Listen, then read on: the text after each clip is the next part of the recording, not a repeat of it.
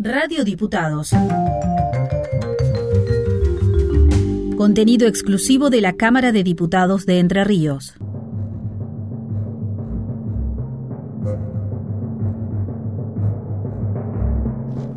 Ensayo General. Un espacio de la Orquesta Sinfónica de Entre Ríos en Radio Diputados. Con la conducción de Paula Osti.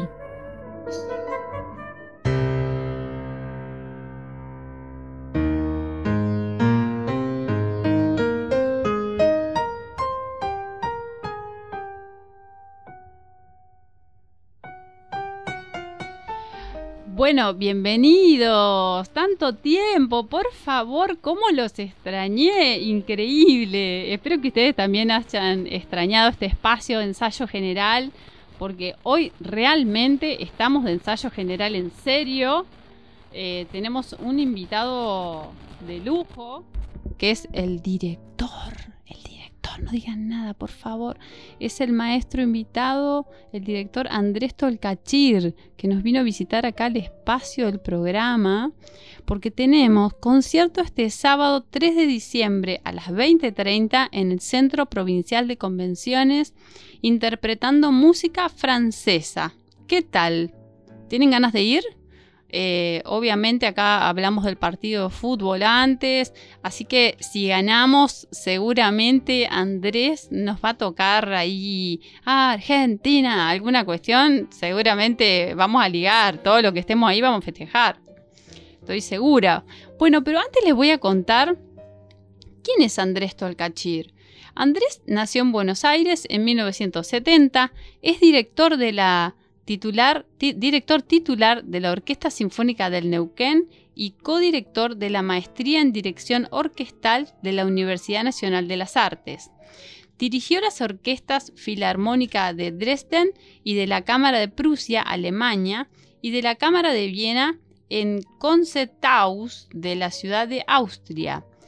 Eh, sinfónica, también Sinfónica Simón Bolívar en el Teatro Teresa Carreño, Caracas, Venezuela, Sinfónica Saint bueno, eso es lo que yo le dije a Andrés. Andrés, por favor, auxíliame. En Puerto Príncipe, Haití. Después dirigió la Orquesta de Nueva York. Eh, dirigió la Orquesta de Italia, estuvo por todos lados en Buenos Aires también, bueno, cantidad de orquestas, la Filarmónica de Buenos Aires, la Sinfónica Nacional Argentina, estable del Teatro Argentino de La Plata, la Orquesta Nacional de Música Argentina Juan de Dios, Filiberto, y después obviamente sinfónicas de provinciales. Hola Andrés, ¿cómo estás? Muchas gracias por la invitación, muy honrado de estar aquí. Bueno, gracias a vos. De toda esta carrera que es impresionante, ¿con cuál te quedas de todas estas orquestas? Em, yo creo que la, vida son, experiencias, como eh, eh, vivir diferentes experiencias. Eh, y, te diría contradictorias en algún punto, que en el fondo no lo son, o contrastantes o complementarias, porque, qué sé yo, eh, el Konzerthaus en, en Viena es, una ciudad fantástica y, unas orquestas fantásticas. Pero eh, dirigir en, Haití, luego del, terremoto, para, juntar para enseñar a los chicos que tocaran y luego juntar fondos para reconstruir su escuela de música, también fue conmocionante desde otro lugar. Entonces, a mí me parece que que está buena esa diversidad de experiencias en cada una de las cosas que nosotros nos dediquemos, más allá de ser músico, director de orquesta o lo que hagamos. Tratar de, de, tener experiencias amplias y, y, construirse más allá de músico, la profesión que tengamos, en seres humanos eh, los más empáticos y los más completos que seamos posibles, capaces de ser. En este caso de mm, las invitaciones, ¿no? Vos buscas que te, que te inviten, eh, por otro lado, invitas vos, porque me han dicho como, porque yo me, yo me preguntaba qué difícil debe ser para alguien que quiere ser director de orquesta, comenzar a que te inviten a y todo eso. ¿Cómo es? En realidad hay como distintos estilos. Yo soy muy malo para eso, para decir que me inviten. Siempre todo se, cada, cada concierto tiene su, su historia y, y, en realidad es cuando uno va haciendo camino, como en cualquier profesión, y si a uno más o menos le va bien, lo invitan a, en otros lugares para, para hacer nuevos proyectos. Entonces, eh, las cosas van sucediendo. O sea que no es así que te invitan por conveniencia, como me habían dicho. Yo creo que no tiene mucho sentido eso. Ah, bien.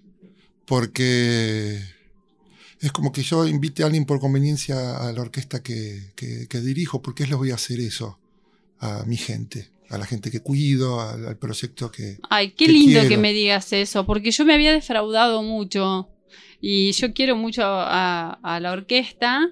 Entonces es como que yo decía, ay, pero qué, qué bajón, digamos. No, el maestro Gorelick ha sido, que es un gran maestro, un referente eh, en toda Latinoamérica, un gran maestro de maestros.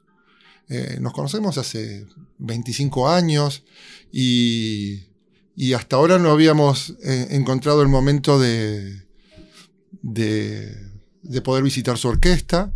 Eh, y yo estoy encantado de hacerlo. Estoy encantado de hacerlo, de venir. ¿Ya has ensayado con la orquesta sinfónica? No, empezamos esta tarde. Ay, te vas a encontrar con un grupo que te va a amar. Un grupo maravilloso. Bueno, yo seguramente los, amé a ellos, vamos a ver qué les pasa a ellos conmigo. Sí, sí, son, son unos músicos, vos sabés que son unos músicos geniales, son muy buenos músicos.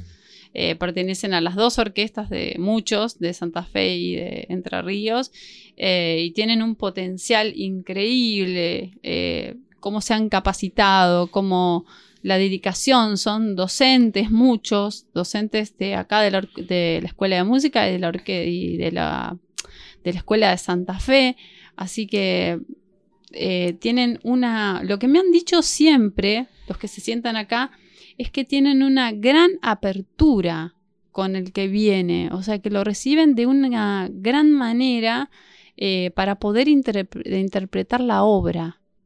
Y bueno, eso la verdad que me... Sí, es una gran orquesta, referencia en toda Latinoamérica, y bueno, para mí es un honor eh, tener la, posibilidad de poder colaborar con ustedes. ¿Te pone nervioso, por ejemplo, o no? Eh, no sé si nerviosa, hay cierta tensión eh, en el sentido de hacer un buen trabajo, de utilizar bien los tiempos y de poder brindarle lo mejor a la orquesta y al público que nos acompañe el sábado. Yo diría que más que tensión, responsabilidad eh, de, hacer las cosas de la mejor manera posible, de mi parte. ¿Haces una evaluación interna, por ejemplo? antes de venir, ¿vos ya conocés la orquesta? ¿La estudiaste? ¿La viste por internet? ¿La escuchaste? No, no, lo que se hace en realidad es cuando se empieza a tocar eh, en ese primer ensayo, hay una evaluación rápida que un director hace de la orquesta y que la orquesta hace del director. Es como que todos nos conocen. Al mismo tiempo. Nos va, claro, claro, todos nos conocemos en tiempo real. Porque lo que sucede como tipo de organización, una orquesta a diferencia de otras, es que si bien hay distintas jerarquías en términos de las funciones que se cumplen, quién, lidera, quién acompaña, estamos todos sentados en el mismo lugar a un metro de distancia uno de otro o menos. Entonces es un, vínculo personal este, absoluto. Entonces es inevitable y es saludable, diría yo, que todos estamos viendo cómo, cómo funciona y, con esa, y es, es lo mágico precisamente de trabajar con una, con una orquesta. Lo que se genera en ese momento que es vivo, que es un momento inigualable. Claro, yo hoy te había preguntado si, además que la orquesta aprende del director, si vos también aprendías de los músicos. Y vos me habías respondido que absolutamente. Claro, porque eh, las orquestas tienen una manera de hacer las cosas. Entonces, uno lo que hace es empezar a proponer algo y al mismo tiempo estar receptivo de lo que propone la orquesta y lo que propone como grupo y lo que proponen determinadas individualidades. Tenemos grandes solistas eh, tocando los instrumentinos. Entonces, si un solo, en un solo, en una parte que un instrumento toca y, es una respiración o una búsqueda de fraseo bello, que quizás a mí nunca se me ocurrió. Automáticamente lo incorporamos. Claro. Pero a su vez, cada orquesta tiene su, su particularidad, su idiosincrasia, y eso no va a cambiar de esa orquesta, ni vos vas a pretender que esta suene igual que la otra. No, no, porque la función es muy diferente de una función de un director titular de, o, directora titular o de un director invitado.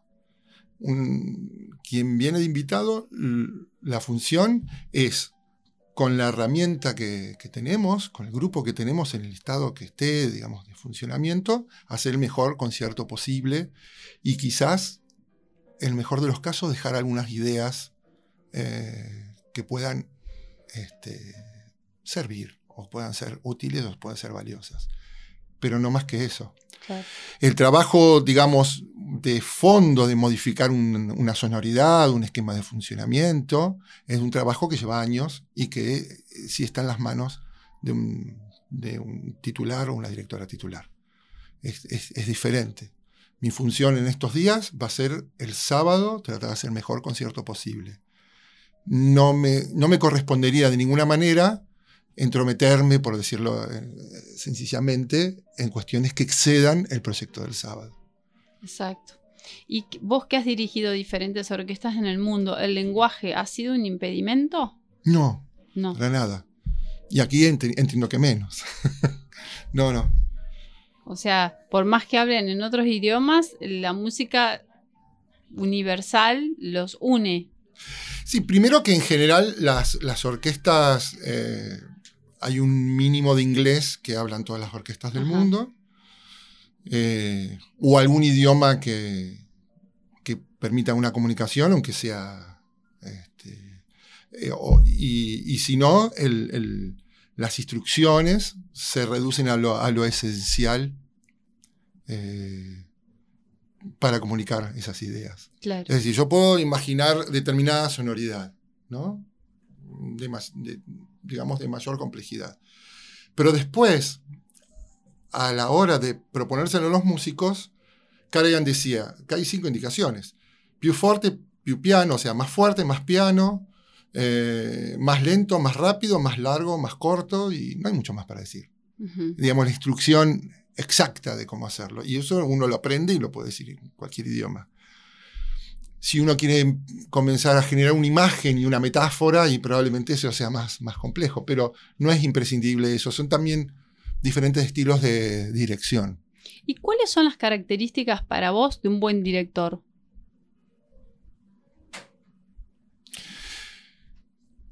Una buena preparación, una buena idea, conocimiento de la obra y una profunda convicción de lo que se quiere hacer y por otro lado, la conexión real con los músicos, que son los que realizan la música. Desde mi perspectiva, el único prescindible en un concierto es el director o la directora, porque la orquesta finalmente, sin un director, algo podría llevar, puede llevar adelante un concierto.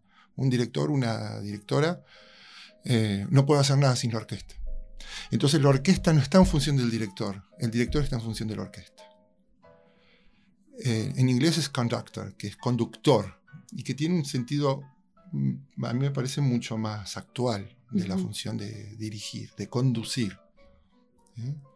de, liderar, de convencer, eh, de determinadas miradas estéticas, de determinadas resoluciones, y a mí me parece que por ahí va, o por lo menos mi mirada de por dónde tenemos que tratar de hacer música. Y tu forma de reinterpretar las obras va cambiando según la obra, supongo. O tenés una mirada de como, viste que, ay, yo me, gusta ir por acá siempre y reinterpretarla siempre por ahí a la obra. No, lo que te diría como conceptos generales es el apego a la partitura. Seguir las instrucciones. Seguir las instrucciones del compositor. Ajá. Eh, de manera taxativa, ¿eh? porque estamos interpretando su obra. Eso, tratar de llevarlo a las diferentes obras que hacemos. Después cada obra es diferente.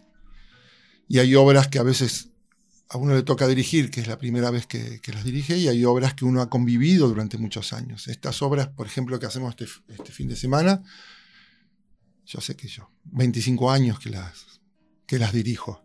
Ah. Entonces son obras que han ido creciendo conmigo.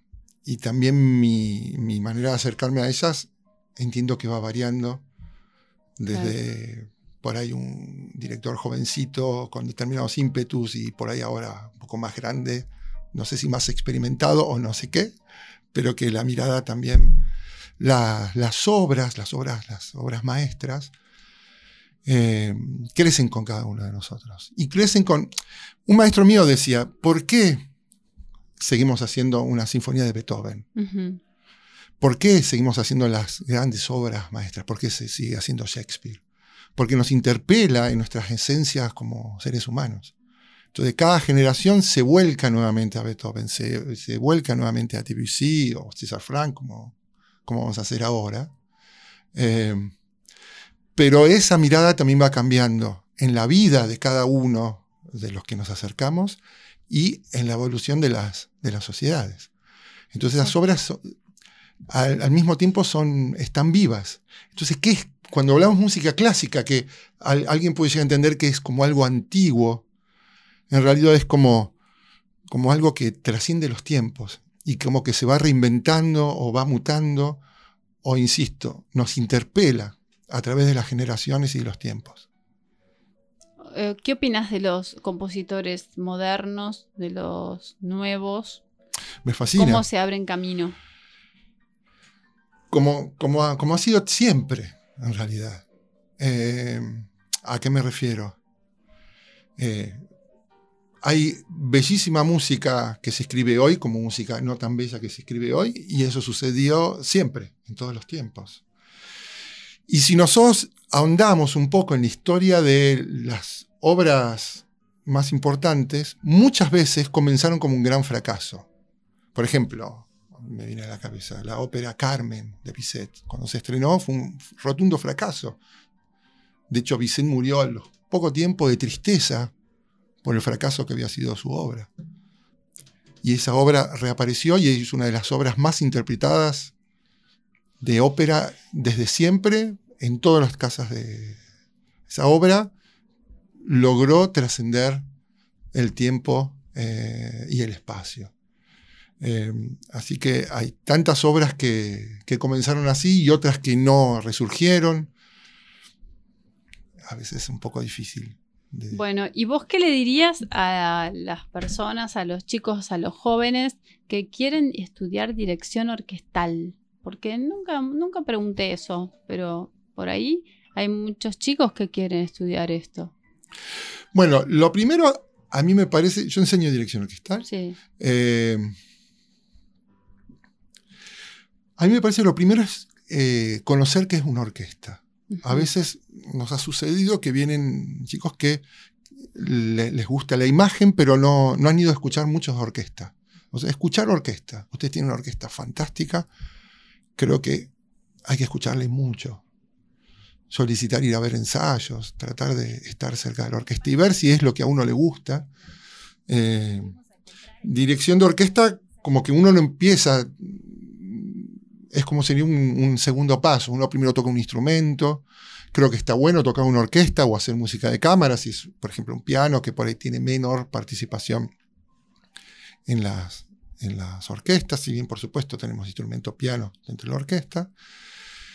Y desde ahí si uno ve que eso le gusta, profundizarlo. Y bueno, ahí encontrarse un buen maestro. Ustedes tienen al maestro Gorelik, que es una referencia latinoamericana en la, en la dirección orquestal, así que hasta tiene acceso a un gran maestro. Qué bueno. Bueno, me alegro un montón. O sea que todos los chicos que están estudiando en la escuela de música, los papás, si nos están escuchando, primero comenzar por un instrumento y después ver la posibilidad de continuar la carrera. Exacto, sí. Y, escuchar mucho eh, las orquestas, que tenemos las dos, porque acá a kilómetros eh, tenemos las dos, que son geniales. Yo me acuerdo el, el, maestro Bensecri, que fue mi primer maestro de dirección, llegamos a clase y lo primero que decía, ¿a qué concierto fuiste esta semana? Le preguntaba a cada alumno. Mm, ¿no? Entonces la importancia es como alguien que quiere escribir. claro. Tiene que leer mucho. Mucho. Si alguien quiere dirigir orquesta, tiene que escuchar música, mucha. Y, eh, y teniendo la- las posibilidades que tienen ustedes aquí, eh, bueno, eh, escuchar muchos conciertos. Y por otro lado, participar apenas se pueda en cualquier tipo de agrupación instrumental, hacer música en grupo. Sí, Esa es la esencia de la orquesta, hacer música en grupo. Eso es esencial. Y la mirada que se tiene hoy, a diferencia incluso de mi, de mi generación, es que ya con algunas herramientas ya se puede empezar a hacer música con otros. No es que hay que ser un absoluto eh, profesional de un instrumento para tocar en una orquesta, en una agrupación, sino con cierto camino recorrido, enseguida empezar a hacer música juntos, como es en deporte. ¿No? No alguien llega a la selección y ahí aprende o, o tiene un nivel técnico sí de que no selección. tenés que ser el mejor eh, para poder empezar. Exacto. Exacto. Fíjate que en. Perdón, por ahí vos ibas por otro lado, pero nosotros hablamos de ejecutar un instrumento, lo cual Sí. es espantoso. En inglés es to play, jugar. Claro, jugar. En alemán también, spiel. Entonces, disfrutarlo. disfrutar, Eso, jugar. disfrutarlo. jugar. Tal cual. El tocar un instrumento es el mismo verbo que utilizamos para jugar, para jugar Tal al cual. fútbol. Y eso tiene una, una acepción muy profunda y creo que tiene que ver con la, eh, con la mirada que tenemos que tener a la hora de educar en la música. Sí, a mí me parece fantástico. Por eso este programa siempre lo pienso eh, para, para poder, para llegar a las personas y para que aprendamos de la orquesta. ¿De qué se trata la orquesta? Porque nosotros vamos a ver la orquesta, pero no sabemos por qué este está ubicado acá, por qué este otro está ubicado allá, por qué el clarinete, qué hace en la orquesta, porque tienen una función. eh, digamos, cada instrumento tiene una función. Entonces, de ahí es que arrancamos el programa y tratamos de que el que se sienta del otro lado nos enseñe. Entonces nosotros nos vamos súper felices porque nos vamos con una herramienta más para ir a escuchar el próximo concierto. Esta es como la idea del programa. Claro. Bueno, así que el sábado, ¿qué vamos a disfrutar? Primero, el preludio a la siesta un fauno de Debussy, Claude Debussy, que fue un compositor francés. Normalmente eh, su música se la compara con el impresionismo, eh, con la pintura impresionista, eh, que no era algo que a él le convenciese, ni, mu- ni mucho menos, pero que es una manera de, de- de- de entenderlo. Cierto, aspectos etéreos y que eh, en la manera de orquestar, en la manera de generar sus frases. Y esta obra en particular, de la última parte del siglo XIX, por muchos es considerada la primera obra, en su momento se llamaba moderna, como el comienzo del siglo XX o el comienzo de la revolución o el cambio musical, esta obra. Es una obra muy breve, de siete minutos, pero con una cantidad de innovaciones enorme eh, y que eh, sobre textos de Mallarmé, solamente instrumental, pero que eh, es una de las obras claves de la historia de la música. Si tuviésemos que decir 10 obras claves de la historia de la música, entiendo yo que es una. una, una es, es, es esta, es, esta, es esta obra. Eh, es realmente muy bella, muy breve, eh, un pequeño poema sinfónico. eh, y realmente con un solo de flauta que Ah, va tra- trascendiendo todo- toda, toda la obra y que, eh, insisto, como que fue un antes y después en la composición musical y es realmente muy, muy, muy disfrutable. Desde este, est- uno- unos colores, una- unas sensaciones realmente muy únicas. Qué lindo. Y la próxima es César Frank, Sinfonía en Re menor. Sí, es la única sinfonía que escribió César Frank, que era belga de, de, nacimiento, pero que hizo um, su vida en, en Francia, así que compositor eh, francés. Él era organista, así que sus orquestaciones son bastante pesadas, es una orquesta muy grande la que utiliza. Y tiene algo muy particular, que es un encuentro, me parece a mí, entre cierta eh, idiosincrasia eh, francesa, pero por otro lado, alguien muy influenciado por Wagner y el cromatismo, la manera de escribir eh, de Wagner. Entonces César Frank tiene ese color muy personal, que entiendo yo es una síntesis entre la tradición francesa, la tradición de la música de órgano, era un organista que tocaba en iglesias en París, y la influencia enorme que generaba la música de Wagner en esa época. Todo eso condensado a su manera es lo que eh, genera esta sinfonía de César Frank, que es muy particular porque es en tres movimientos, no cuatro, que es lo que habitualmente sucede. Y es una eh, sinfonía cíclica. Sinfonía cíclica quiere decir que eh, normalmente en la tradición del clasicismo, el primer movimiento terminaba y terminaba. Y el segundo movimiento es otra cosa, el tercer movimiento es otra cosa, el cuarto movimiento es otra cosa. Aquí, a lo largo de los tres movimientos, hay temas que sonaron en un movimiento anterior y que vuelven a aparecer luego. ¿Eh? Determinados movimientos se referencian, entonces como que se va cerrando. ¿eh? Por eso se la considera una sinfonía circular.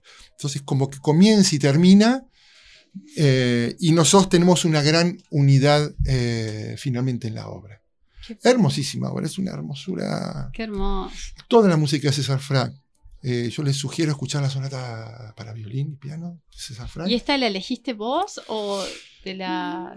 No, esto lo, conversamos siempre con el, ¿Con el maestro. claro, siempre, siempre con el director titular, cuando, cuando viene el director invitado, se conversa sobre qué obras pueden ser, qué pueden ser útiles para la orquesta en determinado momento, o, para el público, para ese contexto, y eh, se acuerda qué, obra, qué obras se, se puede hacer. Bueno, Andrés, muchísimas gracias. Eh, la verdad que estamos, va, la orquesta toda está muy feliz de recibirte y te vamos a ir a escuchar el sábado. Acuérdense que es a las 20:30 en el Centro Provincial de Convenciones. Eh, y vamos a escucharlo después del partido de Argentina que vamos a ganar, obviamente. Andrés nos trae toda la suerte. no me pongas esa responsabilidad. Le ponemos toda la responsabilidad, Andrés, de toda la suerte porque vamos a ir a festejar eh, ahí al CPC con todas las camisetas. Ya basta del negro, la orquesta, no, no, no, vamos celeste y blanco. bueno, eh, bueno, un gusto y bueno, nos encontramos entonces el sábado en el CPC 2030. Los esperamos. Muchísimas gracias, Paula, por la invitación. aquí a la, casa que nos han recibido también. Y también, personalmente, tengo mucha expectativa de conocer a la orquesta y que hagamos un bello trabajo durante estos días. Así que muy honrado de estar aquí y muchísimas gracias. Gracias. Bueno, nos encontramos entonces en el próximo ensayo general.